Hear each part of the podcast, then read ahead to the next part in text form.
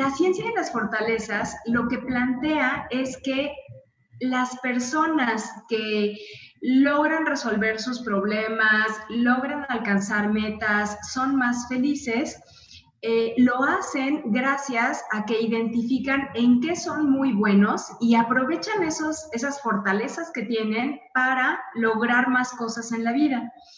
Esta teoría tiene algo muy, eh, que me parece muy positivo y es que todos tenemos algo en que brillar. Entonces lo que hay que hacer es encontrar cómo hacerle para brillar, pero el planteamiento inicial me parece muy esperanzador, ¿no? O sea, porque a veces vemos gente que es, wow, súper talentosa, este, a lo mejor uno podría ver el, ejemplo de otros papás y decir, oye, esta persona se ve que nunca se desespera, o sea, siempre tiene paciencia para sus hijos.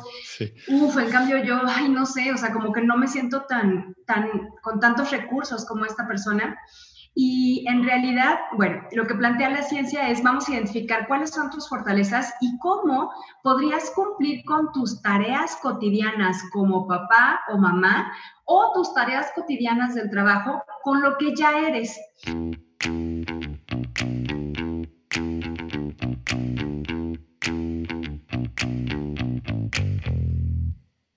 Hola, bienvenido. Esto es un episodio más de Padres Productivos Podcast.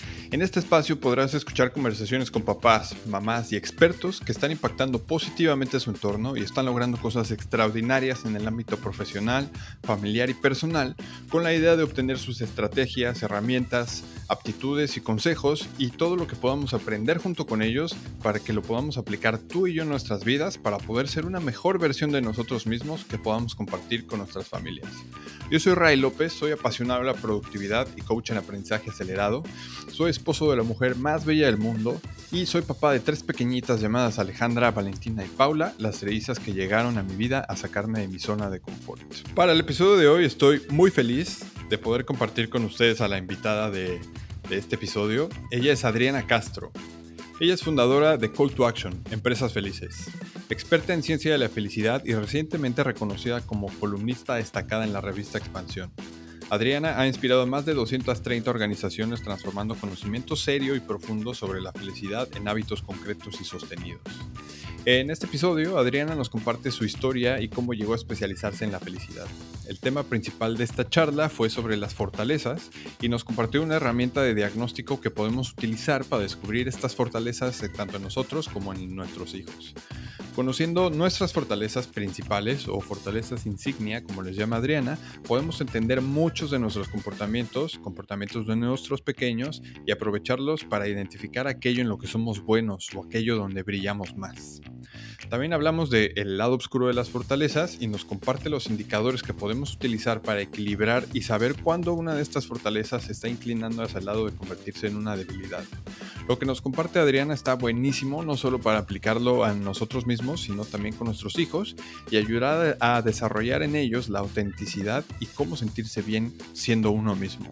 Por supuesto, también hablamos de sus técnicas de productividad, gestión de tiempo y nos comparte un concepto súper interesante al que le llamo islas de cordura. Eh, eso es todo. Espero que disfrutes escuchando este episodio tanto como yo disfruté grabándolo. No se hable más, los dejo con Adriana Castro.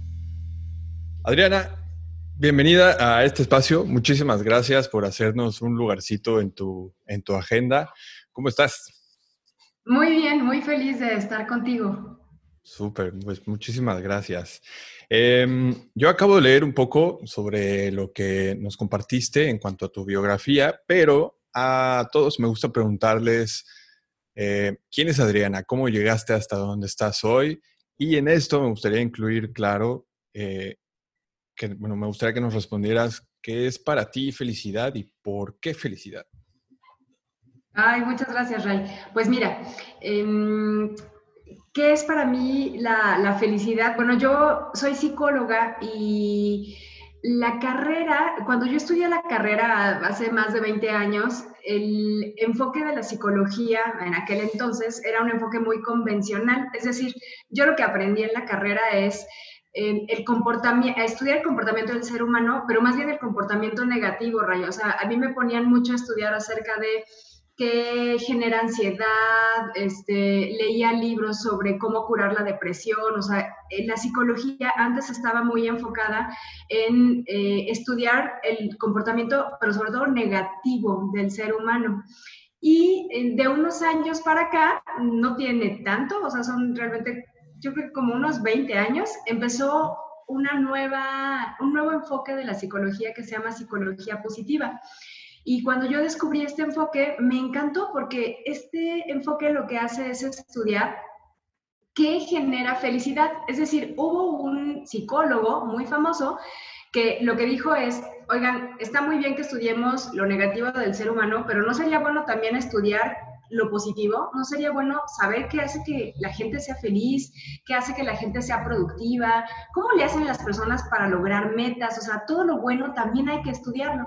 Entonces surge este nuevo enfoque y tengo la oportunidad de estudiarlo y me encanta. Entonces, a partir de ahí, pues justo eh, hice una especialidad en ciencia de la felicidad y básicamente lo que estudia la ciencia de la felicidad es qué genera felicidad, pero sustentada en datos científicos. Entonces, esto lo que nos permite es que mm, los resultados no sean, eh, digamos, el testimonio de una persona. O sea, yo lo que les comparto a, a las personas en mis grupos, en mis cursos, no es qué me hace feliz a mí, sino más bien es que se ha descubierto, o sea, cuáles son los patrones de conducta que tienen las personas felices. Y eso es algo muy valioso porque es algo que podemos aplicar todas las personas. Entonces, pues para mí, ahora que preguntas, ¿qué es la felicidad? Ay, qué pregunta tan complicada. La verdad es que es un es la unión de las experiencias que tú tienes y la manera en que interpretas esas experiencias. Realmente esta respuesta no es una respuesta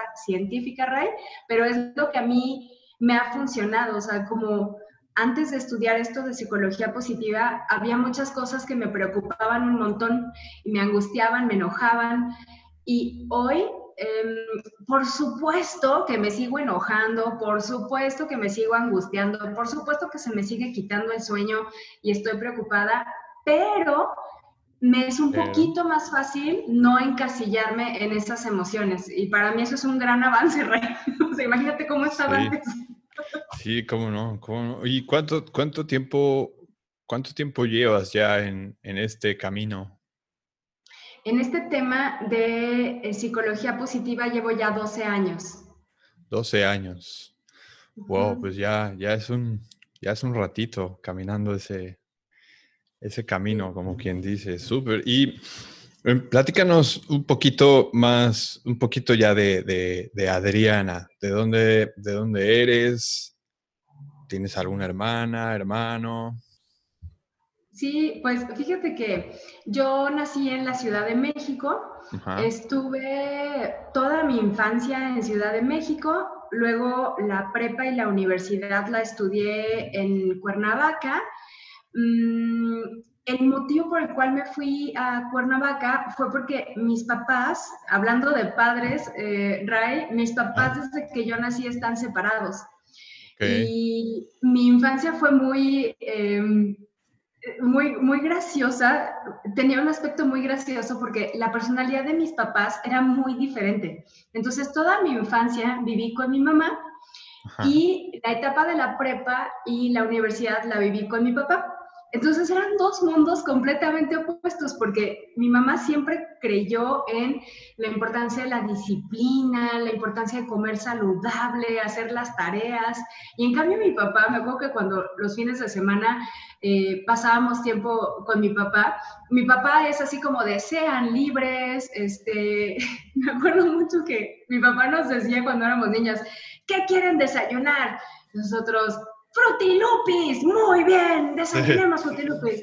¿Qué quieren comer?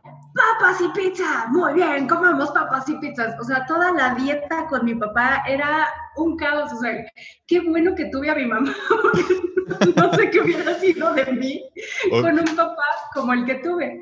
Pues, pero... Perdón que, que, interrumpa aquí, pero yo me siento muy identificado ahí porque al igual que tú, yo eh, bueno, mis papás se separaron cuando yo tenía seis años y mi madre siempre fue la de vamos a hacer la tarea, vamos a comer de esta forma, hay que comer bien, no abras la boca. Y a ella le tocó pues esa friega, ¿no? Digamos, y como a mi papá lo veíamos los fines de semana, pues mi papá era juguetes, pizza, ¿qué quiere? Estar y creo que sí, sí, entiendo perfectamente esa parte. Sí, Ray, y justamente creo que con esto incluso hasta podemos empezar a hablar del tema que hoy, hoy te quiero compartir, Ray, que es el tema de las fortalezas. Es decir, todos crecimos con papás que trataron de hacer las cosas lo mejor que pudieron siendo papás o mamás. Y las personalidades que ellos tenían, yo creo que como todas las personas, tienen un aspecto muy brillante, muy positivo, y también tienen un aspecto, eh, no sé si la palabra sea negativa, em, pero tal vez que a veces no ayuda mucho. Es decir, hoy yo me siento muy afortunada de haber tenido una mamá tan disciplinada, porque una parte de mi personalidad es gracias a esa disciplina que ella me inculcó. Hoy me es un poco más fácil tener hábitos, pero también qué maravilla haber tenido un papá que me, me permitió ser tan libre, porque hay una parte en mí que es muy creativa y creo que es gracias a mi papá.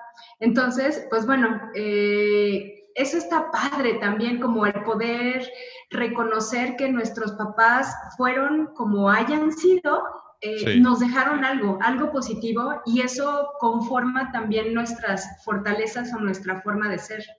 Sí, sí, totalmente, totalmente de acuerdo. Bueno, y eh, indagando, bueno, ya metiéndonos un poquito más en, en este tema, ¿qué nos puedes compartir en cuanto a bueno, a mí me gustaría compartir algo para los que nos están escuchando y es que yo te conocí eh, hace poco más de un año, estamos a agosto del, 2020 y te conocí hace poquito más de un año y tú nos ayudaste, nosotros estábamos en Aprendamos Marketing, bueno, yo estaba en Aprendamos Marketing y justo estábamos ya en este proceso del segundo congreso en vivo, que estuvo súper bueno y eh, primero yo hablé, hablé contigo, no recuerdo exactamente si fue, creo que hablamos como, como, como, como cliente, ¿no? Tú estabas, tú seguías a Rubén y a los, y a los cursos. Y, y, de algún modo la plática, creo que hicimos, tuvimos buena química ahí en esta, en esta plática. Y nosotros estábamos justo en búsqueda de un, de un MC o un maestro de ceremonias para, para el Congreso. Y cuando yo empecé a hablar contigo, yo recuerdo que le dije a Rubén, ella, ella es, ella es la buena, ella es la buena. Y al final, eh, pues empezamos a investigar un poquito, vimos tu empresa, Call Action, y yo dije, estaría bien, estaría genial. Y al final se logró.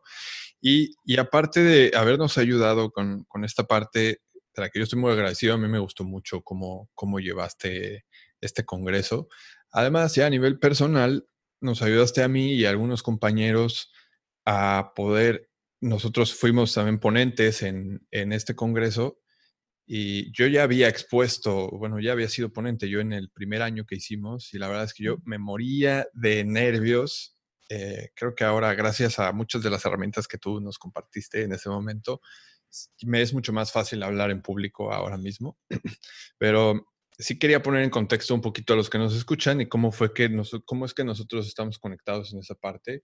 Y yo quiero aprovechar para agradecerte nuevamente pues toda, toda esa ayuda y la verdad es que tu, tu energía es, es, algo de, es algo que yo admiro muchísimo y sí quería ponerlo aquí en contexto. Entonces, a mí, yo soy, yo soy como testigo de, de que realmente tienes tú la capacidad de poder mediante preguntas y ejercicios, como em, desarrollar estos, estas fortalezas, digamos.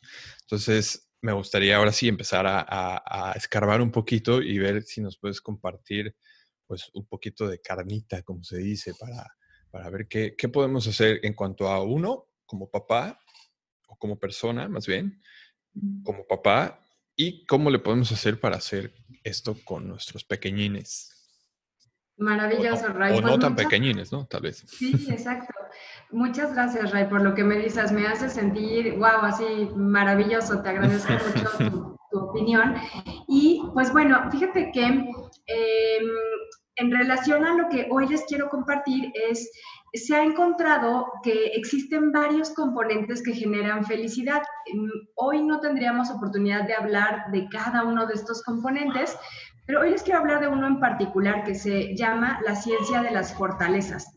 Y la ciencia de las fortalezas lo que plantea es que las personas que logran resolver sus problemas, logran alcanzar metas, son más felices, eh, lo hacen gracias a que identifican en qué son muy buenos y aprovechan esos, esas fortalezas que tienen para lograr más cosas en la vida. Esta teoría tiene algo muy, eh, que me parece muy positivo y es que todos tenemos algo en que brillar. Entonces, lo que hay que hacer es encontrar cómo hacerle para brillar, pero el planteamiento inicial me parece muy esperanzador, ¿no? O sea, porque a veces vemos gente que es, wow, súper talentosa, este, a lo mejor uno podría ver el, ejemplo de otros papás y decir, oye, esta persona se ve que nunca se desespera, o sea, siempre tiene paciencia para sus hijos. Uf, en cambio yo, ay, no sé, o sea, como que no me siento tan, tan, con tantos recursos como esta persona. Y en realidad, bueno, lo que plantea la ciencia es, vamos a identificar cuáles son tus fortalezas y cómo podrías cumplir con tus tareas cotidianas como papá o mamá o tus tareas cotidianas del trabajo con lo que ya eres. Em, y a partir de eso se hace una investigación a nivel mundial para identificar cuáles son los atributos o las cualidades más valoradas en las personas. Así, literal, Ray, salieron los investigadores a preguntarle a la gente, ¿cuál crees tú que sea el atributo más valioso que tú aprecias en una persona? Y a partir de eso salió un listado de 24 fortalezas. Entonces, a partir de estas 24 fortalezas, se creó un instrumento, un diagnóstico, para que la gente pueda acceder a ese diagnóstico y encontrar en qué orden tiene esas fortalezas, porque la teoría lo que plantea es que todos tenemos esas 24 fortalezas y lo que nos hace distintos es el orden en el que tenemos acomodadas esas fortalezas. Por ejemplo, por ponerte un poco en contexto, Em, hay una fortaleza que se llama prudencia. Todas las personas tenemos prudencia, pero cuando tú realizas ese diagnóstico, lo que tú identificas es tu prudencia está muy arriba, o sea, la tienes muy desarrollada, o tu prudencia está en el lugar número 24. Eso no significa que no tengas prudencia, pero a lo mejor esa fortaleza que actualmente en tu vida tienes menos desarrollada. Entonces, me encantaría, Ray, que pudiéramos dejar la liga, eh, porque es un diagnóstico totalmente gratuito. Todo mundo puede hacer esa prueba, todas las personas adultas. Y por cierto, Ray, también hay otro diagnóstico dirigido para niños. Eh, niños mayores de 7 años ya pueden realizar este diagnóstico y para identificar también cuáles son las fortalezas de ellos. Entonces, bueno, eh, lo que es interesante es... Entonces, perdón, son, son dos entonces, es uno como para ya adultos, digamos, arriba de 18 años.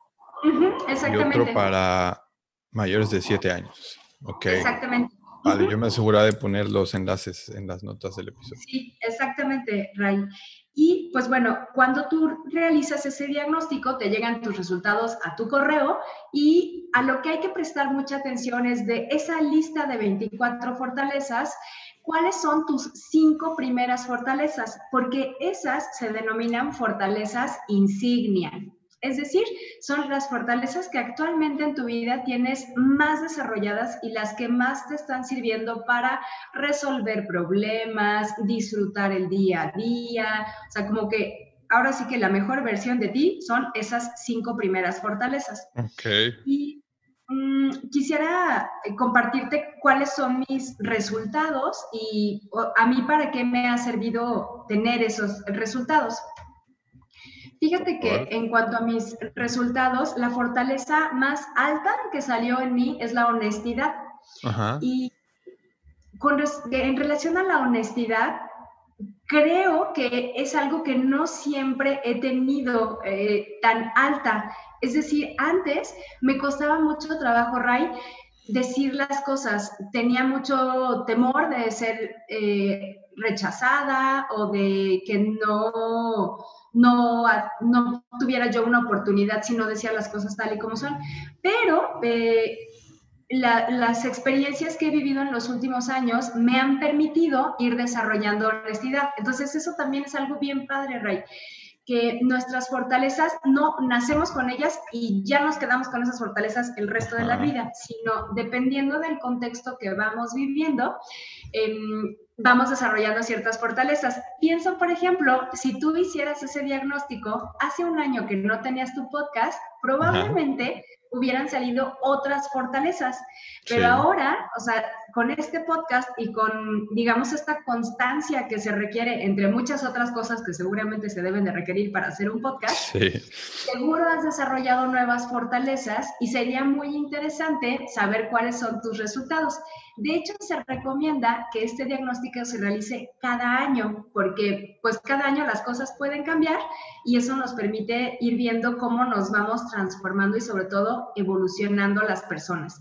Ok. Mm, creo que me da una mucha, de las cosas que... Me da mucha curiosidad saber qué...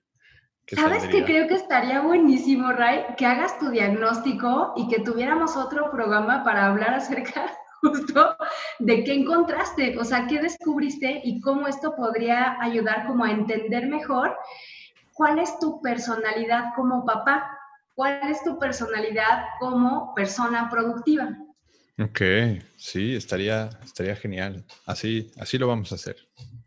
Exacto.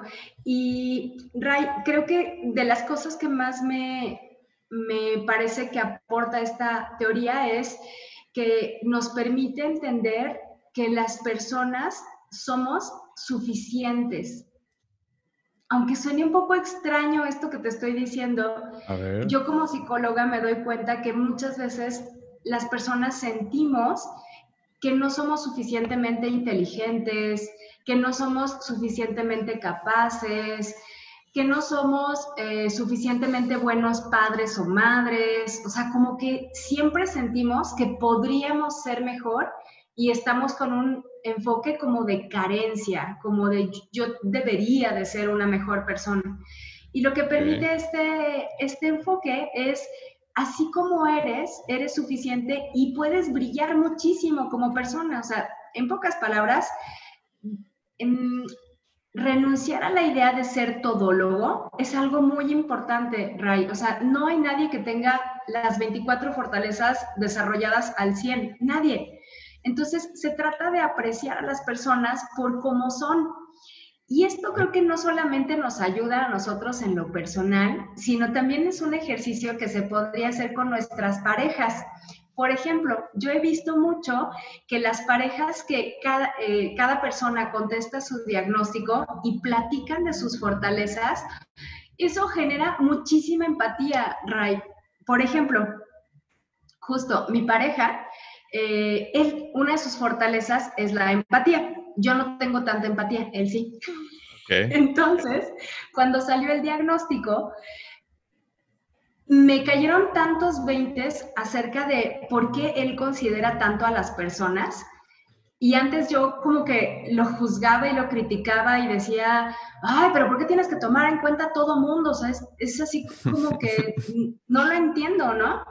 Sí. Y cuando él me dice cuál es, o sea, por qué para él es importante no juzgar y ponerse en los zapatos de alguien que tal vez no tuvo la oportunidad de saber lo que yo sé, y que no es que me quiera este, arruinar el día, es solamente que esa persona ignora lo que yo sé y por eso pues actuó de esa forma, ¿no?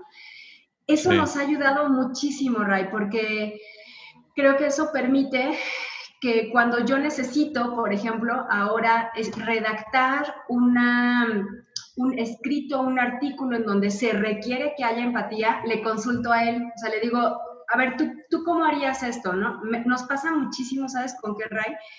Con mi falta de empatía Ajá. ante los automovilistas inconscientes. Es que yo me muevo en bici. Sí, sí, Él también se mueve en bici. Pero me enoja mucho cuando hay tanto automovilistas inconscientes como ciclistas inconscientes. no sabes cómo me pone de malas gente que va en sentido contrario en su bicicleta o va con audífonos en su bicicleta. Y lo que me dice Hermes, que es mi pareja, lo que me dice Hermes es, esta persona no sabe lo que tú sabes. Entonces, tampoco te enojes como te estás enojando, ni la forma en que le hablas a la persona va a hacer ni va a ayudar a que abra los ojos. Entonces, ponte un poquito en, tus, en sus zapatos. Y ha sido tan valioso eso porque esto permite, Ray, que en lugar de que yo me enoje, me dé cuenta que qué maravilla que en esta pareja hay alguien muy empático. porque me ayuda a bajarle mi exceso de honestidad, porque esa es otra cosa que también pasa, Ray. Las fortalezas hay que aprender a usarlas en su justo medio. Eh, que no se nos pase la mano. Un arma de dos filos, ¿no? Porque también supongo que hay muchas cosas que me resuenan y creo que yo también voy a tomar el test para ver qué, sale, pero creo que también suelo ser muy empático, pero a veces creo que soy demasiado empático y también hay que ver hacia hay que ver hacia, hacia uno, no solamente hacia afuera. Sí, sí, sí. Me encanta y tiene todo el sentido esto que estás diciendo, Ray. Cuando identificamos cuáles son nuestras fortalezas, también podemos identificar eh, nuestras debilidades, porque a veces nuestras debilidades, Ray, son un exceso de fortaleza. Ahí va otra vez, porque esta, esta frase está así para publicarla, Ray. Es, a veces nuestras debilidades son un exceso de nuestra fortaleza. Ok, súper. Sí, a eso le llaman el lado oscuro de las fortalezas. Creo que te gusta Star Wars. pero creo, creo, creo que sí, justo tiene, tiene muchísimo sentido porque incluso, por ejemplo, puede ser que seas que tu fortaleza sea la paciencia, pero seguramente hay momentos en los que está bien ser paciente hasta cierto punto. Sí. Sí. Totalmente, Ray. Y creo que ahí ¿qué es lo que nos podría ayudar a, mm, digamos, como equilibrar nuestras fortalezas y encontrar el justo medio? Nos ayuda mucho estar abiertos a la retroalimentación, porque a veces, Ray, es difícil autoevaluarnos. A veces tú podrías decir, pues yo estoy siendo suficientemente paciente o yo estoy siendo suficientemente empático. Y a lo mejor el resto de tu equipo de trabajo te, o sea, te dice, no, Ray, tienes que tomar decisiones, no, Ray, eh, o sea, decide ya, o sea, tú eres la persona que encabeza el equipo. Necesitamos que decidas ya, que dejes de pensar en los otros, piensa en nosotros. Entonces, ahora sí que tener las, los oídos bien abiertos. alguna vez una maestra que es experta en ciencia de fortalezas le preguntaron, ¿Cómo sabemos si ya nos pasamos de la raya de nuestra fortaleza? No es fácil solito identificarlos.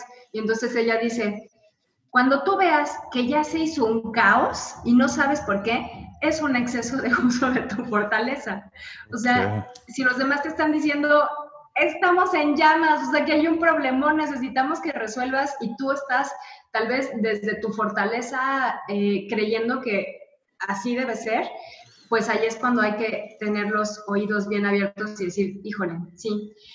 Hay tres indicadores, Ray, de cómo, de cómo se usan en, en un exceso nocivo a nuestras fortalezas. Ok, justo iba a preguntar eso. ajá. Uno de ellos es el uso de una fortaleza con demasiada intensidad, demasiada intensidad. Es decir, está muy bien ser paciente, pero ser demasiado paciente podría traer muchos problemas para ti y para los demás. El segundo, eh, la segunda circunstancia sería el uso de una fortaleza en un contexto equivocado.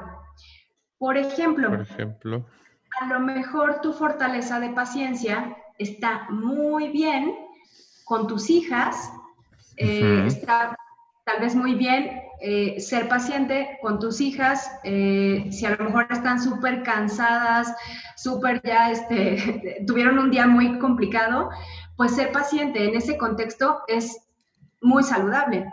pero ser paciente con un cliente que ya este, cada vez que te contrata es un dolor de cabeza ese cliente, ahí en ese contexto no funciona la fortaleza de paciencia. O sea, habrá que ser firme con esta persona, habrá que decirle, aunque nos diga, nos baje el cielo y las estrellas el cliente de, ahora sí, este es el proyecto bueno, eh, pues a lo mejor tener ahí la firmeza de decir, pues muchas gracias, pero ahora sí ya no le entro a este proyecto. O sea, es, no es sencillo trabajar contigo y, pues oh. ahora sí que paso.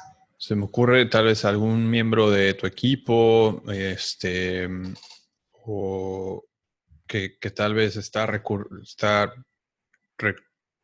recurrentemente eh, faltando a ciertos estatutos o haciendo de las suyas una y otra y otra vez si tú no haces nada, ¿no? Por ejemplo. Totalmente. ¿Y cuánto eso afecta al resto del equipo, Ray? Porque los demás se dan cuenta y, o sea, tu credibilidad y la confianza que ellos tienen en ti y el enojo que con justa razón ellos sienten, pues también afecta mucho al equipo. Entonces es súper bueno este ejemplo que estás poniendo. Y la tercera circunstancia en la cual mm, nos, o sea, digamos que nuestras fortalezas podrían estar eh, en el lado oscuro, es cuando dos de nuestras fortalezas se unen, o sea, dos de estas cinco fortalezas insignia, cuando dos se unen, pero se unen de una forma tóxica, de una forma negativa. Te voy a poner un ejemplo. Entre mis cinco fortalezas, una de ellas es la amabilidad, y otra de ellas es el trabajo en equipo.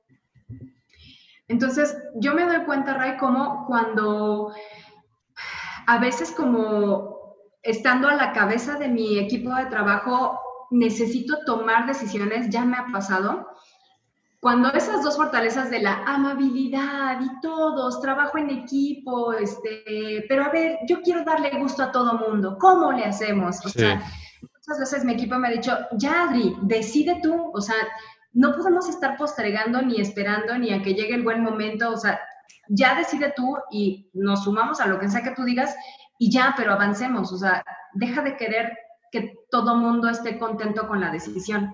Entonces, esas dos fortalezas, la de amabilidad y bondad y trabajo en equipo, todo color de rosa, pues muchas veces eh, me ha traído problemas. Pero al menos ahora tenerlo consciente, Ray, es un gran avance. O sea, es como un poco rojo que ya sé que sí se me puede ir la mano en ese sentido, entonces, para bajarle unas rayitas. Ok, está bien y creo que aunque esta, lo que comentabas de esta eh, maestra, creo que dijiste que es experta también en, fortalezas, y decía, ¿cómo nos podemos dar cuenta cuando todo es un caos?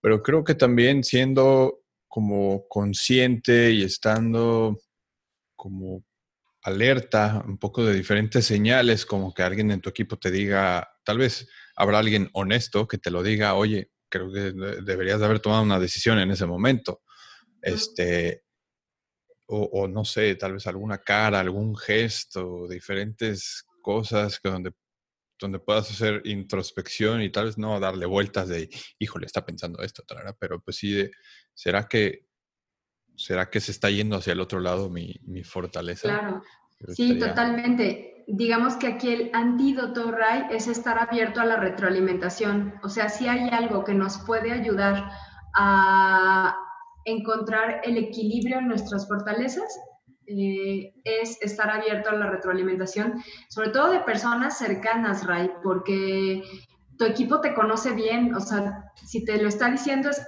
algo tiene mucha razón, o si tu pareja te está diciendo, oye, se me hace que aquí sí se te pasó la mano, pues es tu pareja, o sea, te conoce muchísimo, ¿no? O tus hermanos, entonces creo que en ese sentido, eh, estar abierto a la retroalimentación es el mejor antídoto.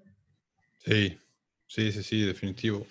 A mí en concreto, justo lo que decía, esto de paciencia, o en concreto, no, no sé cuál sería, pero yo tendía, es algo que he estado trabajando mucho, pero tendía, por ejemplo, en negociaciones a ceder un poco más de lo que debería eh, porque una negociación creo que sí debería ser un gana-gana, pero a veces por no entrar en conflicto yo solía ceder hacia algo que tal vez no convenía Y cuando ya no soy solo yo, sino que también se involucra mi familia y todo eso, ahí es donde empecé a entrar en conflictos y, y justamente mi mujer fue la que me decía, es que te falta ser un poquito más, o sea, considerar esa parte de este lado, no, no tanto el, el, otro lado. Y, y, es verdad que mm. sí, sí, las personas cercanas son como las mejores que pueden apoyarnos ahí.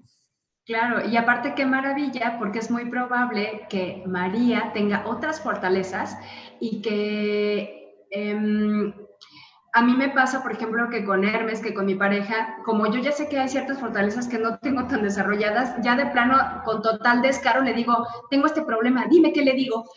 Entonces, salen tan buenas ideas de parte de él que me dice, ok, se lo vas a plantear así, se lo vas a explicar así, y lo que no es negociable es esto. Ah, ok. Entonces, también nosotros nos pasa de las fortalezas de los demás es valioso. Sí, sí, sí. Creo que siendo conscientes de esto también, pues al final como pareja, pues uno se fortalece, se fortalece mucho, ¿no? ¿Y alguna, alguna experiencia o, qué podemos hacer? Eso es en cuanto, en cuanto a nosotros, ¿no? Como persona y como papá, pues está bien tomar este diagnóstico, estar consciente de nuestras cinco fortalezas insignia y trabajarlas, ¿no? También estando consciente de no pasarnos del otro lado, de no excedernos. Y, y me imagino que también con los, con, los, con los pequeños o no tan pequeños, me imagino que esto en los adolescentes ha de estar genial. Genial. Y pues bueno, mientras más pronto se empiecen a trabajar, mientras más temprano se empiecen a trabajar las fortalezas, pues mucho mejor, ¿no? Pero ¿tienes alguna experiencia trabajando con adolescentes, por ejemplo, o con no tan niños? Sí, fíjate que con ellos em, algo que les gusta mucho es justo eh, pues el tema central de, este episodio que es la autenticidad. Em, las fortalezas lo que te permite es sentirte seguro de quién eres, sentir que eres suficiente y sentir que ser tú funciona. O sea, si hubiera algo que los adolescentes eh, reciben como que, ay, esto es como un bálsamo ante tanta confusión, porque pues claro, en la adolescencia, este, digamos que lo normal es lo anormal, o sea, la confusión de identidad, este, no saber qué lugar ocupamos en el mundo, eh, eh, si es una etapa pues de muchísimas preguntas, ¿no? Entonces, para ellos resolver este test lo que permite es decir, ay, pues ser yo funciona, o sea, yo no tengo que ser el alma de la fiesta como lo es esta persona que, híjole, tiene un montón de amigos en redes sociales y hace unas publicaciones increíbles en Instagram. O sea, hay gente, por ejemplo, que cuando, o jóvenes que cuando hacen su, su test se dan cuenta que... Em, su forma de aportar a los demás es más desde el, a lo mejor esta, mm, la introversión, o sea, como yo soy más introvertido y ser introvertido está bien, o sea, a lo mejor soy una persona súper creativa y no soy el alma de la fiesta eh, y el que tiene un montón de seguidores, pero mi forma de ser es valorada por los demás y yo me siento cómodo siendo así, ¿no? Aportando soluciones a algún problema que hay. O sea, a mí se me ocurrió y, y eso para ellos es como, ¡ay, ser yo funciona! Está padrísimo. Las respuestas por parte de los adolescentes es esa, mucha paz, o sea, mucha esperanza de no tener que ser como es esta otra persona que es tan popular, ¿no? Eh, creo que esta es de las grandes aportaciones que trae la, esta teoría de las fortalezas. Ok, está, está interesante porque ¿cómo, cómo eras tú de, adolescente, por ejemplo? Como adolescente era em, muy... Viví dos etapas, Ray. Eso fue muy curioso. Yo hasta los 16 años viví en casa de mi mamá. Ajá. Eh, y entonces como que toda, eh, era una persona súper introvertida, eh, muy estudiosa, o sea, así de todos los diplomas y bueno, así. Este, y luego, a los 16 años, dejo de vivir con, con, mi mamá, decido irme a vivir con mi papá, o sea, en estos arranques de, ya me voy. Entonces, bueno, ya, este, dejé de vivir con ella. Y fue una etapa muy, muy, este, muy chistosa, Ray, porque cuando dejo de vivir con mi mamá, mi papá me dice, oye, hija, pues sí está muy bien que te quieras venir, él vivía en Cuernavaca, que te quieras venir a vivir aquí a Cuernavaca, pero estamos a la mitad del ciclo escolar, o sea, si tú empiezas a vivir en Cuernavaca, vas a perder el año. Entonces, a mi papá se le ocurre, mi papá siempre ha sido fan de los remolques y los campers, o sea, estos vehículos recreativos. Sí, sí, sí, sí, sí. y entonces me dice, hija, yo tengo un remolque eh, en un estacionamiento en Copilco, una zona de aquí de Ciudad de México, y tú puedes vivir ahí y ahí terminas el año eh, y luego ya en el verano te vas a vivir a Cuernavaca este, con nosotros. Y entonces a mí, bueno, se me hace la idea más fantástica que pueda haber, o sea, a los 16 años vivir sola en un remolque, no, bueno, era así, maravilla, entonces sí, definitivo, Ray, o sea, esos 6, 7 meses que viví en un remolque sola a los 16 años, o sea, detonó en mí el, la fiesta total al inicio, al inicio, Ray, pero también el, ah, caray, si algo me pasa, nadie se entera o sea, mi papá vivía en Cuernavaca y pues mi papá siempre nos dio mucha libertad. Entonces, como que cuando me di cuenta que pues, si me iba a un bar y salía sola a las 3 de la mañana y a las 3 de, la mañana me regresaba al remolque sola, pues había un montón de riesgos. Entonces creo que también me abrió los ojos, como empezar a entender la importancia de cuidarme yo solita, o sea, y entonces así fue, ya de la prepa en adelante, muchísima libertad, pero creo, Ray, que las buenas semillas que sembró mi mamá de autoconciencia, autorresponsabilidad, disciplina, tuvieron un muy buen efecto cuando tuve tanta libertad, o sea, me ayudaron mucho a, autocuidarme. Claro, a, regular y Ok, qué interesante. Me siento muy identificado en, esa parte. También mi papá era de hagan, hagan. Ajá. y, yo tuve una etapa muy rebelde, pero al final la verdad es que eh, también agradezco mucho haber tenido a mi, madre, tener a mi madre. Mi padre ya no está con nosotros en este plano, por así decirlo, pero mi madre, este, eh, le mando un besote por aquí. Qué padre. Pues esto me lleva justo a, está perfecto para la siguiente pregunta, que es si, si pudiéramos entrar en una máquina del tiempo, o imagínate así un, un closet estilo Narnia, ¿no? Donde abres, te metes y del otro lado sales al closet de tu habitación de la Adriana que está cumpliendo 18 años. Si te la encuentras cara a cara, ¿Qué le dirías a esa Adriana de 18 años que ya pasó por el wow. y está... Es que te juro que me, lo dices y lo puedo, esa escena la puedo visualizar. O sea, para empezar, yo creo que ni podría abrir la puerta de ese closet de tanta cosa tirada que habría en la habitación, o sea, comida, ropa. Eh, pero bueno, ya que, ya que pude salir de, de, ese closet, yo lo que le diría es, eh, antes de decidir qué estudiar, haz, métete como voluntaria en cosas diferentes, o sea, mm, aunque no te paguen, o sea, ve qué te gusta. Mm, fíjate, Ray, que una de, yo diría que una de las cosas que más me, me hizo entender que quería estudiar esto de ciencia de la felicidad fueron trabajos o voluntariados que ahí sí le doy todo el crédito a mi papá. O sea, mi papá siempre nos impulsó a vete a estudiar lo que quieras, este, trabaja como voluntaria en un restaurante, lo que sea, todo lo que sean experiencias te van a servir mucho. Yo diría que hubo ahí dos experiencias que detonaron que hoy me dedique a esto de la, de la felicidad. Una de ellas fue em, que me metí como voluntaria hace, uy, ya tiene como 14 años, me metí como voluntaria a Risaterapia, que es una asociación eh, que tiene presencia en diferentes ciudades y que tiene la intención de alegrar ambientes de hospital.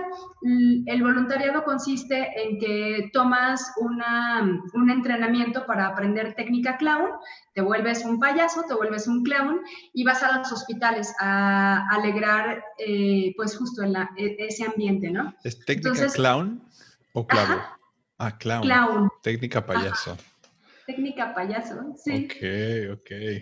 Y esa actividad que era muy diferente a todo lo que mis amigos y amigas de, esa época decían, pues la verdad es que ellos decían, yo quiero estudiar una maestría en tal cosa, yo quiero trabajar en este corporativo, o sea, creo que a veces hay una, un discurso de aprovecha el tiempo, ahorita que estás joven, decide tu futuro, decide bien en qué quieres trabajar, decide bien la empresa en la que quieres trabajar, porque eso va a determinar tu futuro. Pues en mi caso, gracias a mi papá que me dijo, me dijo, hija, aunque no te paguen ni un solo peso, ve y ve a los hospitales y ve qué es lo que puedes aprender de eso. Experimenta. Esa experiencia detonó por completo en mí el, yo quiero estar cerca de la alegría, yo quiero estar cerca de, de lo positivo, de la risa, de mm, dejar de demeritar que hay ciertas profesiones que, ay, eso es una tontería, ser payaso, ay, pues hay payasos que son súper buenos y viven de eso, ganan de eso y aportan mucho al mundo, ¿no? algunos son un poco... algunos son un poco macabros y otros un poco pelados, pero sí, me gustan los payasos. Hay de todo, Ray, sí, afortunadamente hay clowns de todo. Y la segunda experiencia que también me, me, hizo como confirmar que yo quería estar cerca de la diversión y la risa y, y la, pues como lo positivo, fue que conseguí un trabajo como conferencista dentro de una fundación que se llama NEMI y esa fundación tenía un programa educativo dirigido a primarias. El programa consistía en llevar obras de teatro a escuelas primarias y eh, siempre uno de los personajes de esas obras de teatro era una botarga. Entonces, yo siempre quise ser botarga, Ray.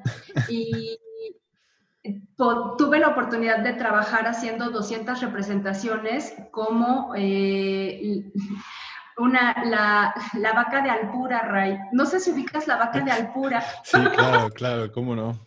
¿Cómo no? Es una, es una vaca súper tierna, inflable. Este, y entonces para mí aparecer en esas obras de teatro me pagaban muy poquito, pero igual mi papá me decía, hija, es que lo que te están pagando no es un sueldo, eh, no es un sueldo a nivel financiero, o sea, no es económico, o sea, tu sueldo es emocional y lo vale por completo. Entonces ahí pues agradezco tanto a mi papá que él haya promovido esto de haz cosas distintas, o sea, no te vayas por el, eh, si los demás están estudiando eh, otras cosas mucho más formales, no, no es necesario que lo hagas así, o sea, si, si esto te va a traer algo positivo, adelante. Y definitivo, Rayos, esas dos experiencias, cuando yo vi que había la oportunidad de estudiar ciencia de la felicidad, dije, sí, claro, o sea, pero por supuesto que quiero estudiar esto porque creo completamente en ello, ¿no? Entonces, lo que le diría a esa, a esa Adriana de 18 años es, métete como voluntaria en cosas raras, cosas que nadie haría, porque de ahí van a salir muy buenas ideas. Claro, está, está muy bueno ese, ese consejo, experimenta, ¿no? Sí. Eh, mira, qué curioso, acabas de, despertar un recuerdo en mí y yo recuerdo haber sido botarga del dinosaurio de Danonino. ¿En serio? Era súper divertido, sí, sí, sí. También era una botarga inflable. ¡Wow! ¡Qué padre! Está increíble. Un colega. Qué curioso, sí, sí, sí. Y la, la, las vaquitas de Alpura, yo recuerdo haberlas conocido en un... Ellas estaban, eran dos vaquitas y estaban, justo las conocí con Rubén y con Ilse de Aprendamos Marketing. Estuvimos en un, en un congreso, este, híjole, no recuerdo cómo se llama, no recuerdo en Guadalajara. Ajá este campus, híjole, no me, no me acuerdo, pero eran, eran súper cotorras esas vacas. se ve que se divertían mucho. Sí, sí, fueron los trabajos más divertidos que he tenido. Sí. Hoy, pues, em, ¿Hay alguna otra cosa que nos quieras compartir en cuanto a la parte de, fortalezas y autenticidad? Antes de pasar a la parte de preguntas.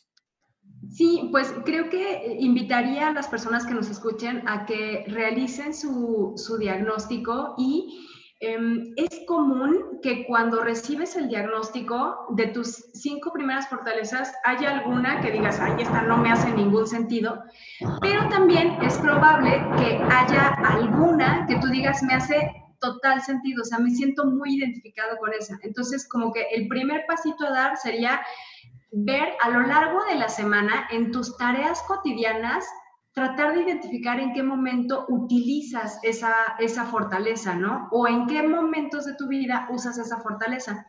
Familiarizarse con este tema de las fortalezas toma un poco de tiempo, Ray, em, pero al menos tener ya los resultados y yo lo que hago de plano, Ray, es, no sé si se alcance a ver, bueno, para quienes nos estén escuchando, en mi, en mi eh, pantalla principal del teléfono tengo la lista de mis cinco fortalezas y tenerlas ahí cerquita me ayuda mucho como que cada vez que yo tengo un problema o acabo de resolver un problema, como echar un ojo de a ver qué fortaleza me habrá ayudado en este momento. Ah, Porque eso permite como empezar a decir, sí soy esta persona, o sea, sí soy estas fortalezas y como sentirnos más seguros de quiénes somos. Ok, súper, está buenísimo. Está muy bien. Sería bien que, ya que nos están escuchando y si toman su diagnóstico, em, pues que nos compartan cuáles fueron sus cinco fortalezas insignia. Sería padrísimo. Y, y quizás la pregunta que les dejaríamos es, ¿con cuál de esas cinco te identificas más? O sea, si nos pueden poner cuál de esas cinco es con la que más se identifican, uy, eso sería padrísimo. Es, es increíble escuchar las respuestas de las personas. Súper. Excelente. Bueno, pues ahora sí me gustaría pasar, como empezar a, empezar a terminar y pasar a, esta parte eh, de preguntas, ya en cuanto, haciendo la transición hacia la parte de productividad, tú actualmente nos puedes platicar un poquito de Call to Action, tu, empresa. Sí, claro.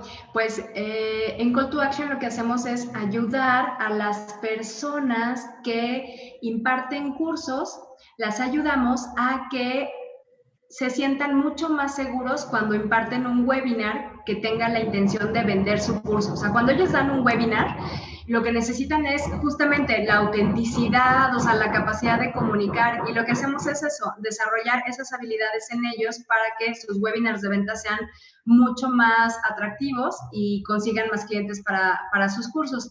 Y una de las cosas que hacemos es hacerles un diagnóstico de fortalezas a los alumnos. Y lo que está muy interesante es que ellos nos dicen, ay, ahora con el diagnóstico ya sé por qué me cuesta trabajo vender, o sea, por qué la parte del webinar en donde tengo que lanzar eh, así la oferta y decir abiertamente que esto les va a resolver la vida, ya sé, ya sé por qué me cuesta trabajo. Pues ahora con el diagnóstico es muy fácil, tanto encontrar cuál es, eh, digamos, la fortaleza que en ese momento están usando en exceso.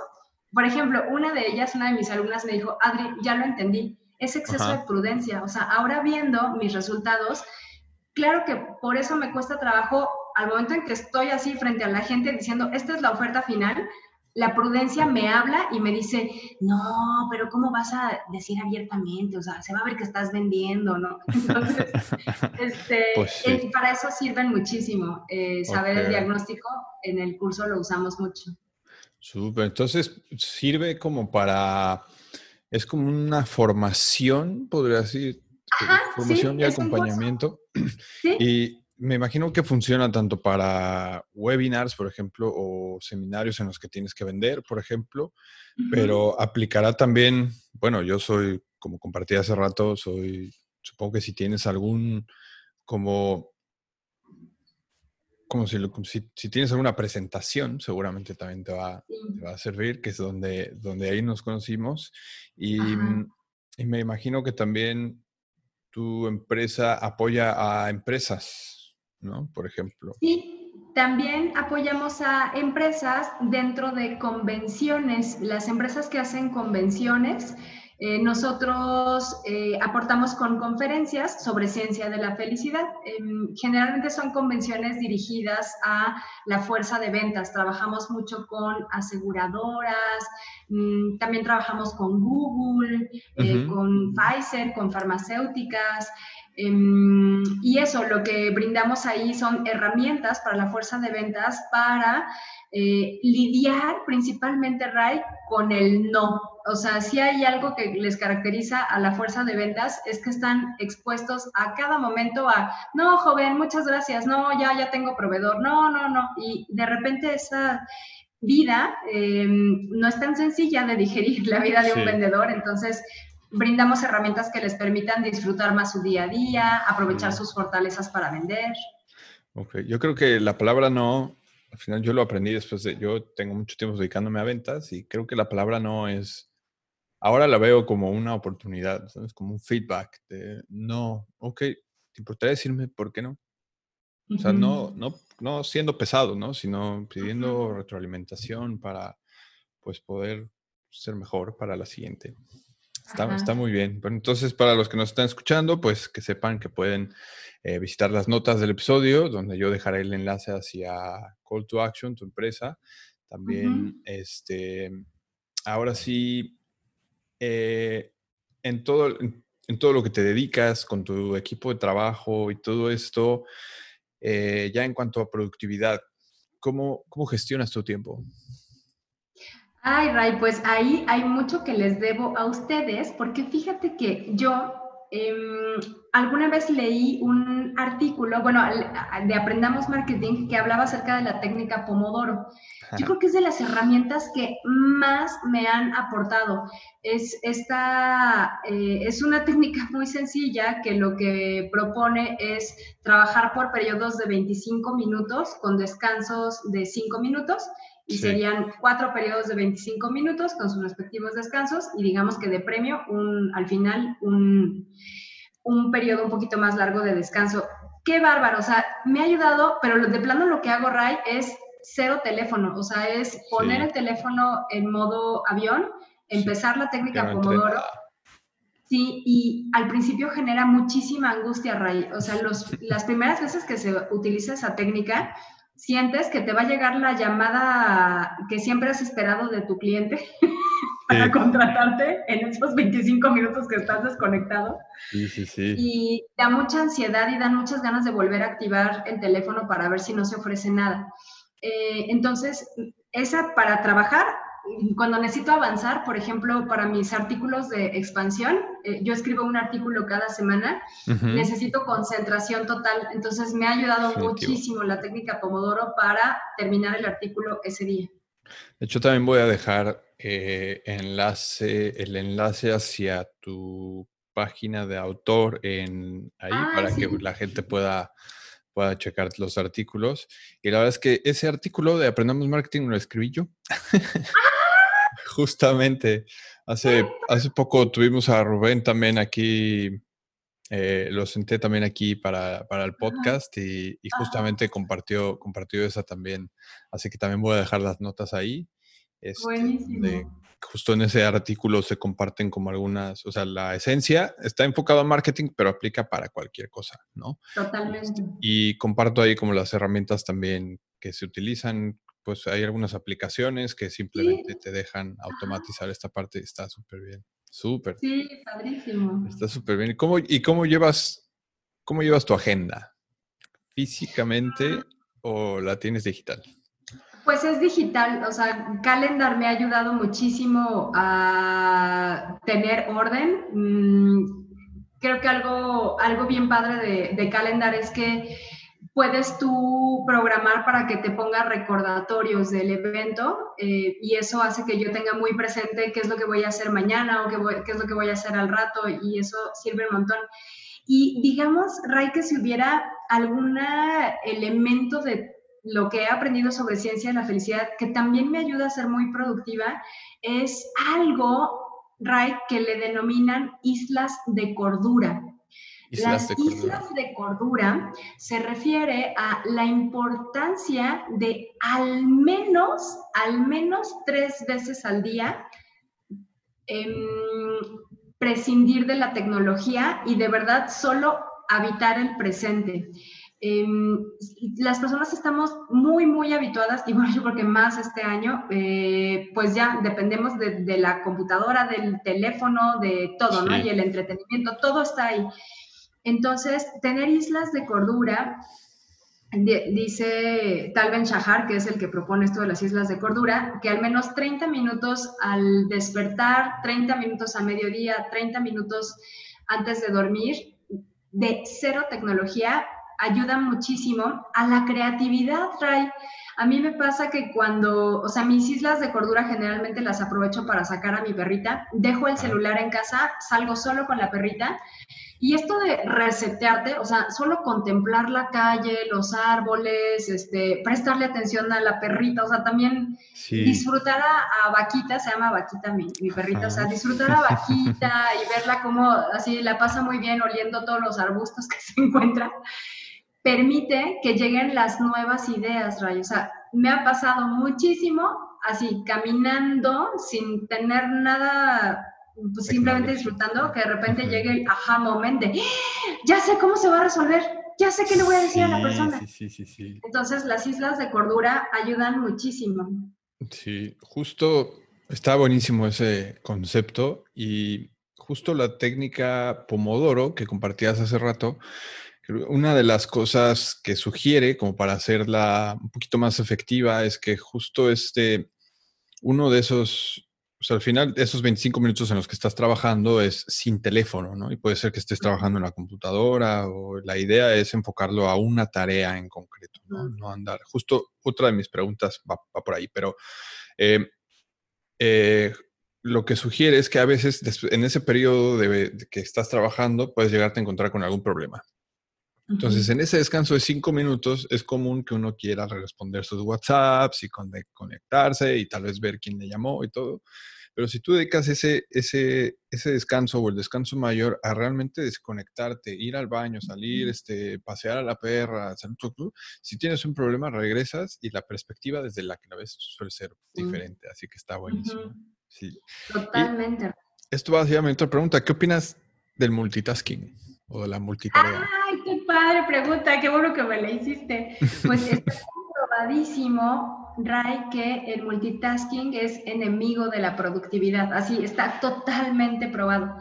Y justamente dentro del ámbito de la ciencia de la felicidad hay un componente que se llama flow.